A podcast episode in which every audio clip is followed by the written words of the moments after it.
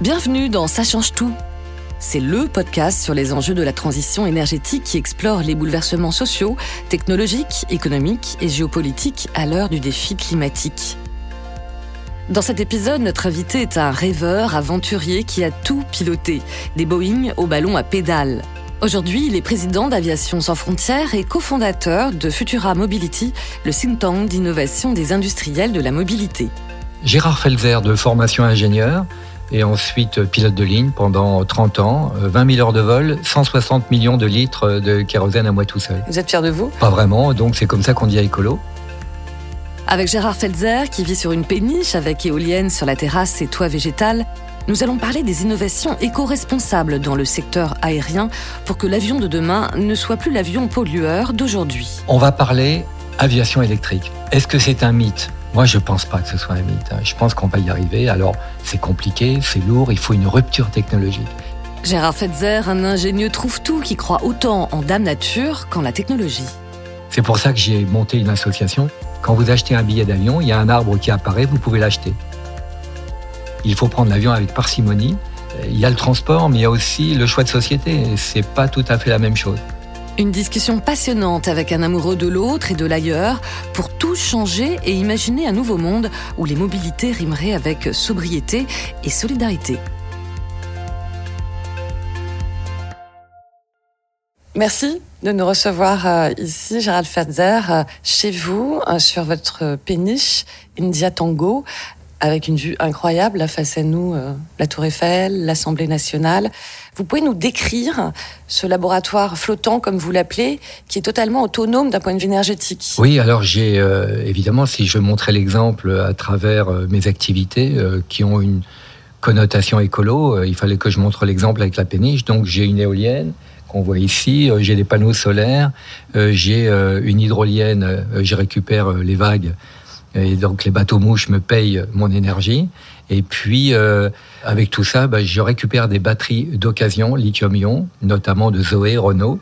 Et bah, ça me permet d'être autonome et c'est assez satisfaisant. Comment l'ancien pilote, le passionné d'aviation, regarde tout ce mouvement de Flyscam, hein, c'est ça La honte de prendre l'avion, à l'origine un mouvement suédois chez les jeunes qui se développe un peu partout en Europe, aux États-Unis.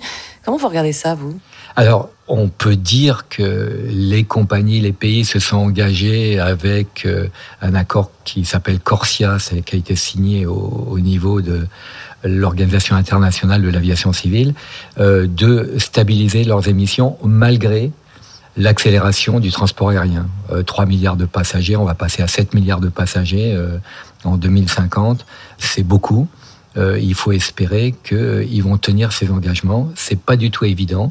Il faut de la rupture technologique en ce qui concerne l'aviation, et on peut commencer à résoudre certaines choses. Je vous donne un exemple. on achète le pétrole là où il est moins cher. moi, j'ai pratiqué ça parce que c'était dans mes ordinateurs, à bord de mes avions. je fais un Paris-San Francisco. à San Francisco, on paye en dollars le kérosène beaucoup moins cher et on prend beaucoup plus de pétrole que ce qu'on a besoin. Pourquoi? Parce qu'on va ramener du pétrole à Paris et du coup, eh bien, on va économiser 5, 10, 15 000 euros. Sauf que ben, c'est la nature qui paye parce que surpoids, on surconsomme. Les 20 tonnes de carburant que vous prenez en plus de ce que vous avez besoin, il ne va en rester que 15 ou 12 tonnes à l'arrivée. Tout le reste, ce sera évaporé dans la nature. Et ça, c'est un vrai scandale. Mais on ne peut pas être vertueux à, nous tout seuls. Je parle d'Air France, je parle de la France. Il faut que ce soit un accord international. Et là, on en est loin parce que c'est chacun pour soi. Donc il n'y a pas de réponse mondiale. Il y a un problème mondial, mais il n'y a pas forcément de réponse mondiale. C'est ça. comme disait euh, Nicolas Hulot quand il accompagnait Chirac, euh, voilà, la terre brûle et on regarde ailleurs. Et donc euh, c'est le roi dollar qui prime. Euh, on produit, on produit, on produit, et puis euh, on n'a pas encore de facture énergétique euh, en compensation, et ça c'est dramatique. C'est pour ça que j'ai monté une association ici sur la péniche qui s'appelle le Tree for You, avec une déclinaison d'aviation qui s'appelle Trip avec Air France. Quand vous achetez un billet d'avion, il y a un arbre qui apparaît, vous pouvez l'acheter. Et cet arbre, il coûte entre 50 centimes d'euros ou 3 euros, suivant l'endroit dans le monde où on va le planter. Et par heure de vol. Si vous plantez un arbre, vous compensez. Pourquoi? Parce que l'arbre, il va capter votre carbone pendant 10 ans. Or, l'arbre, il est fait pour durer 20, 30 ans, voire plus. Et donc, on prend de l'avance sur vos futures consommations. Et moi, ça me plaît beaucoup parce que l'objectif, d'abord, il est de planter 30, euh, 40 euh, millions d'arbres par an, un peu partout dans le monde. De plus, c'est un côté social parce qu'on fait de l'agroforesterie, c'est-à-dire qu'on tient compte de la position des agriculteurs et des paysans qui peuvent en tirer profit. Du coup, le passager euh, devient lui-même acteur. C'est ça qui peut peut-être euh, redonner l'envie et plus la honte de prendre l'avion finalement. Alors hein? absolument, le mouvement Flixcam, bah, je veux dire, la culpabilité de prendre l'avion, euh, elle peut être en partie compensée par cet acte volontaire en disant oui, c'est vrai, je voyage, mais je voyage parce que je peux pas faire autrement et je voyage pas dans la consommation. Je veux dire, ce qui euh, est dramatique aujourd'hui, je trouve que c'est les low cost. Vous partez à Lisbonne parce qu'on vous propose 50 euros. On est dans la consommation pure et simple, sans, sans être contrainte. Et ça, je trouve ça vraiment dommage, quoi. Il faut prendre l'avion avec parcimonie. Et quand c'est vraiment utile, ou quand vous partez en vacances très loin, pendant une fois par an, par exemple. Mais allez passer tous ces week-ends à Malaga, euh, à Porto, à Lisbonne, je veux dire, franchement, euh, c'est, je suis pour le tourisme durable, mais euh, pas de cette façon-là. Là, c'est de la consommation. On va faire les soldes à Dubaï, mais ça n'a aucun sens. Oh, qui va faire ces soldes à Dubaï bah, euh Ceux qui ont de l'argent, ils, vont passer, ils vont passer quelques jours et puis ils vont de la consommation pure et dure. franchement, c'est peut-être ça il y a le transport, mais il y a aussi le choix de société. C'est pas tout à fait la même chose. Beaucoup de compagnies euh, aériennes euh, européennes, françaises, euh, à l'étranger expérimentent aussi la flotte électrique. ça vous semble une, bonne alternative, ça? On va parler aviation électrique. Est-ce que c'est un mythe? Moi, je pense pas que ce soit un mythe. Je pense qu'on va y arriver. Alors, c'est compliqué, c'est lourd, il faut une rupture technologique. Une rupture technologique, la dernière qu'il y a eu, c'est celle du Concorde. Alors on a fait une rupture technologique pour aller beaucoup plus vite, supersonique. Aujourd'hui, il faut une rupture technologique pour rendre l'avion vertueux, c'est-à-dire qu'il euh, ne va pas consommer euh, des matières fossiles comme le kérosène. Et ça, euh, c'est tout à fait possible. On pense que d'ici 2050, peut-être même avant, on aura des courts courriers, c'est-à-dire en gros 700 000 km, de 50 personnes en électrique. C'est une réalité. en France? En France alors, on aura dans le monde, Airbus y pense très sérieusement, mm. euh, Boeing aussi. Euh, c'est, euh, ça va dans le sens du vent, en tous les cas, si j'ose dire. on a des progrès énormes à faire en matériaux encore, en légèreté, parce que l'ennemi pour l'aviation, c'est le poids. Quand j'ai commencé ma carrière de pilote de ligne, j'étais sur Boeing 747. On dépensait à peu près 8 à 10 litres au 100 km par passager. C'est énorme. Aujourd'hui, avec l'Airbus A350 qui est plein, eh bien, on en est à moins de 3 litres au 100 par passager. Donc, on a fait malgré tout des progrès. On a fait des progrès en bruit. Le bruit, c'est un, problème énorme. Sur la péniche, on a créé euh, une société qui s'appelle Carwatt. J'enlève les moteurs diesel des voitures, des camions, euh, euh, des camions poubelles, etc. Et je mets ces moteurs à la ferraille. C'est-à-dire qu'on ne vend pas son véhicule diesel pour qu'il continue à polluer la planète ailleurs, on l'arrête carrément. On utilise la carcasse ou ce qu'il en reste et on change sa motorisation. C'est beaucoup plus intelligent parce que du coup, euh, c'est vrai que c'est bon euh, pour la planète, mais c'est sûr qu'on crée des emplois locaux. On va pas acheter, je vous donne un exemple, on va pas acheter un camion poubelle euh, ailleurs ou un bus urbain en Chine, par exemple, à 450 000 ou 500 000 euros.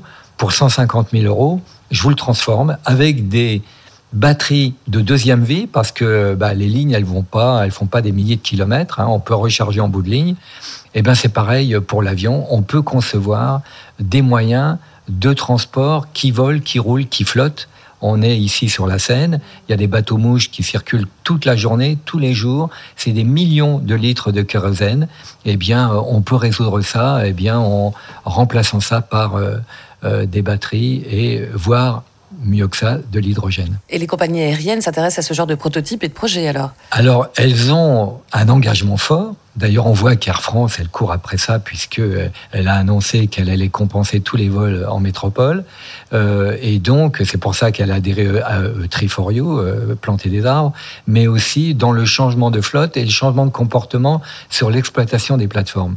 Par exemple, je suis en train de leur changer les tapis à bagages, les loaders, les passerelles, euh, pour accéder tout ce qu'il y a autour de l'avion en électrique. Et ça, c'est tout de suite, c'est pas 2030. Et donc, euh, ça représente quand même pas loin de 4% euh, des énergies. c'est beaucoup. Les infrastructures au sol, elles doivent répondre à ça, aussi bien dans l'aviation que dans les autres domaines. Et, votre avis sur le développement du biofuel, ça avance doucement, sûrement, pas assez vite? Alors, le biofuel, il faut savoir d'où il vient. Euh, il y a des usines comme à Séquedin, près de Lille, qui est la plus grande d'Europe, euh, qui euh, fait 5 millions d'équivalents de pétrole grâce aux déchets agricoles et aux déchets ménagers. Et donc, on méthanise, on fait du gaz avec ça, on le réinjecte dans le réseau et surtout, on alimente euh, tous les bus euh, de la communauté urbaine. C'est-à-dire qu'il y a marqué sur les bus, il y a marqué je roule grâce à vos déchets. Mais on n'en aura pas assez pour fournir l'énergie dont on a besoin. Donc ça ne peut être qu'un complément, mais euh, c'est intéressant. Et de toute façon, on parle de mix énergétique, ça en fait partie. Il y a le biofuel, et il y a aussi d'autres moyens de se passer des énergies fossiles. Alors j'ai vu, euh, Gérard Fetzer, euh, euh, que des compagnies, et notamment Air France, hein, que vous connaissez bien forcément, investissent aussi dans tous ces projets de logiciels d'éco-pilotage dans les cockpits.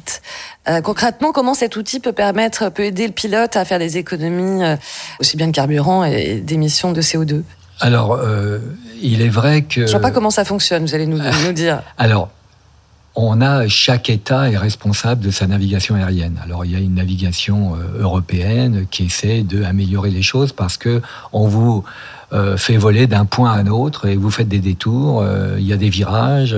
bon, ce qu'on appelle les airways. Donc aujourd'hui, on raccourcit les distances. On donne souvent des directs. Donc, vous allez à Marseille, au lieu de passer par Lyon, Saint-Étienne et je ne sais quoi, ben, on vous dit direct Marseille, vous me rappelez euh, quand vous arrivez. Quoi. Et là, on est régulé au radar. Donc, on a des trajectoires qui se raccourcissent.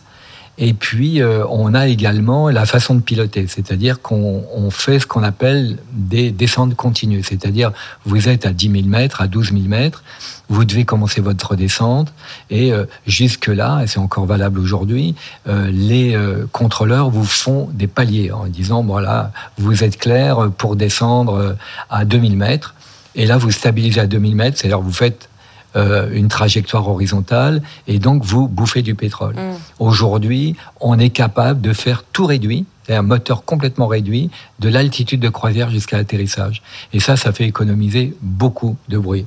Ça pose des problèmes de croisement d'avions, parce que c'est pas évident, on est en trois dimensions, il faut faire passer des avions au-dessus, en dessous, etc. Vu la quantité d'avions qu'il y a, eh bien, euh, il faut pouvoir le régler. Mais aujourd'hui, on a des aides à la décision pour les contrôleurs et les pilotes qui sont euh, formidables. D'ailleurs, on a des radars de proximité dans chaque avion. Ça s'appelle le TICA. C'est euh, un appareil qui détermine la position de votre avion par rapport aux autres et qui vous prévient des collisions possibles.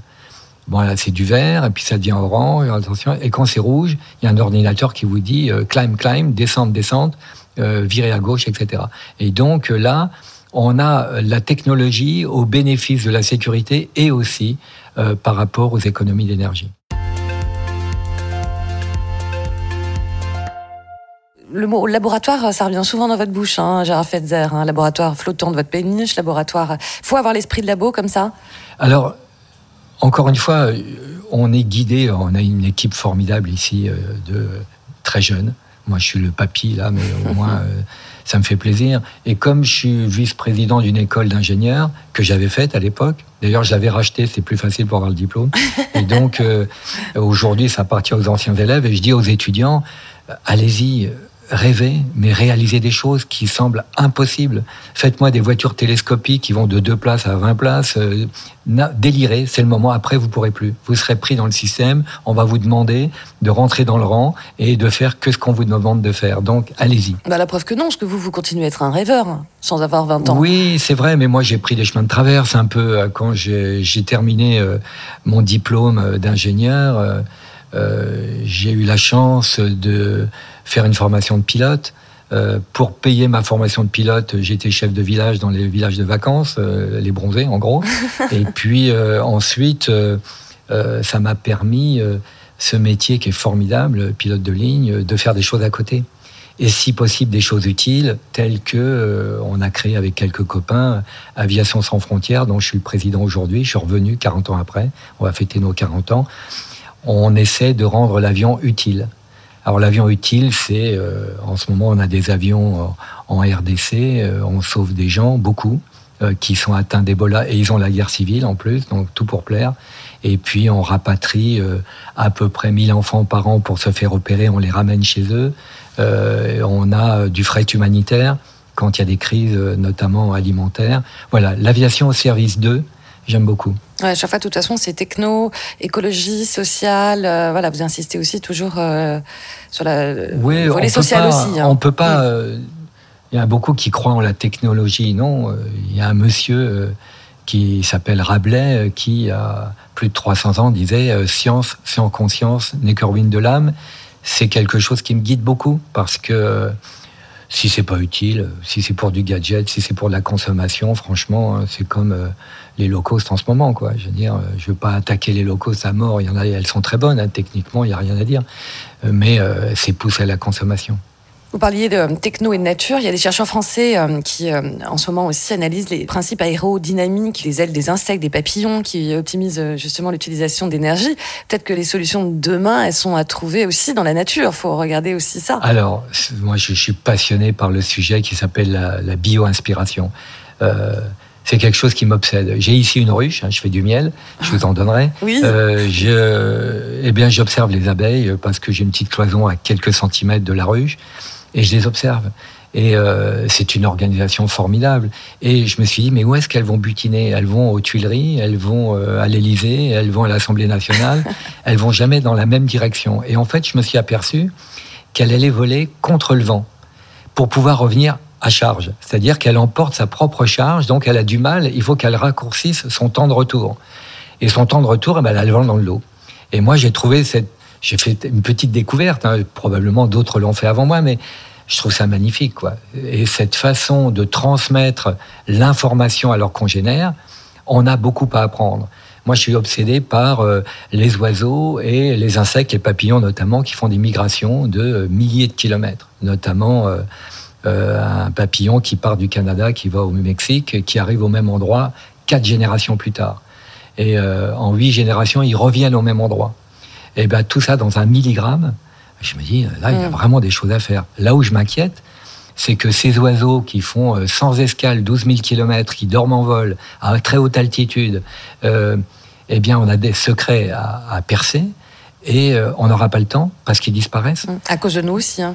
Alors, l'humain est complètement responsable à 100%. On a perdu 30% des oiseaux. Et je veux dire, on vit dans quel monde? On n'aura pas eu le temps de déterminer leurs secrets. Ils ont des secrets, mais extraordinaires. Alors, il y a des choses qui sont drôles. Hein. Airbus a annoncé au salon de Dubaï, là, dernièrement, qu'il allait faire voler ses avions comme les oiseaux. Je m'explique. Euh, les oiseaux migrateurs, ils volent en V. Pourquoi? Parce qu'il y a l'oiseau de tête qui ouvre la voie, qui, qui crée une dépression, et ça permet aux autres derrière d'économiser de l'énergie. Exactement comme euh, les coureurs cyclistes, quand ils prennent le relais dans les pelotons, exactement quand vous êtes derrière un camion, vous pouvez vous permettre de euh, alléger votre pédale d'accélérateur, etc. Ils ont dit bon, on va faire voler les avions en patrouille. Et moi, j'ai trouvé ça assez drôle. Je ne sais pas si ça se réalisera un jour, mais euh, l'idée qu'on puisse imiter euh, ceux qui nous ont précédés, qui ont mis des millions d'années à se mettre au point, c'est peut-être pas complètement idiot. Et puis si on peut mettre un peu de poésie là-dedans, c'est pas mal. C'est vrai. Cette série de podcasts, elle s'appelle Ça change tout. Qu'est-ce qui doit changer là, tout de suite, ici et maintenant, euh, dans nos têtes, à nous tous? Ce qui doit changer aujourd'hui, c'est notre mode de vie par rapport à la consommation pure et dure, par rapport au profit. Et se mettre euh, dans, vraiment dans la solidarité. C'est-à-dire qu'on euh, ne cherche pas à amasser des fortunes. Je vois que les écarts se creusent de plus en plus entre les ultra riches et les très pauvres. Euh, c'est à la fois du social, de la technologie au bénéfice du social et de la solidarité. Et ça, c'est urgent. Et ça doit s'apprendre à l'école, très jeune, dès la maternelle. Euh, c'est les jeunes qui vont nous sortir de là, c'est pas nous. Hein. Nous, on s'en fout. Hein. Vive les jeunes alors. Merci beaucoup Gérard Fetzer. Puis nous, on reste très bien un petit peu plus euh, sur votre péniche. Vous voulez bien Très bien, bienvenue. Allez, merci. Ça change tout, c'est le podcast sur la transition énergétique proposé par EDF.